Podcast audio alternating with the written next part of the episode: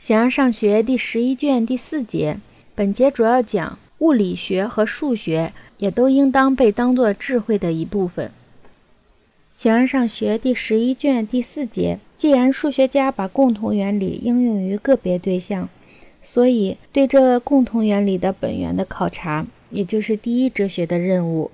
从等量减去等量所余之量相等，是一条所有的量都适用的共同原理。数学则从固有的质料选取一部分而进行研究，例如关于线或者角或者数以及其他的量，不是作为存在，而是作为连续，每个是一维、二维还是三维。哲学所研究的部分，并不是作为偶性的个体，而是其中作为存在而存在的个体。物理科学的研究方式和数学完全相同，物理学考察各种偶性。以研究存在着的东西的本源，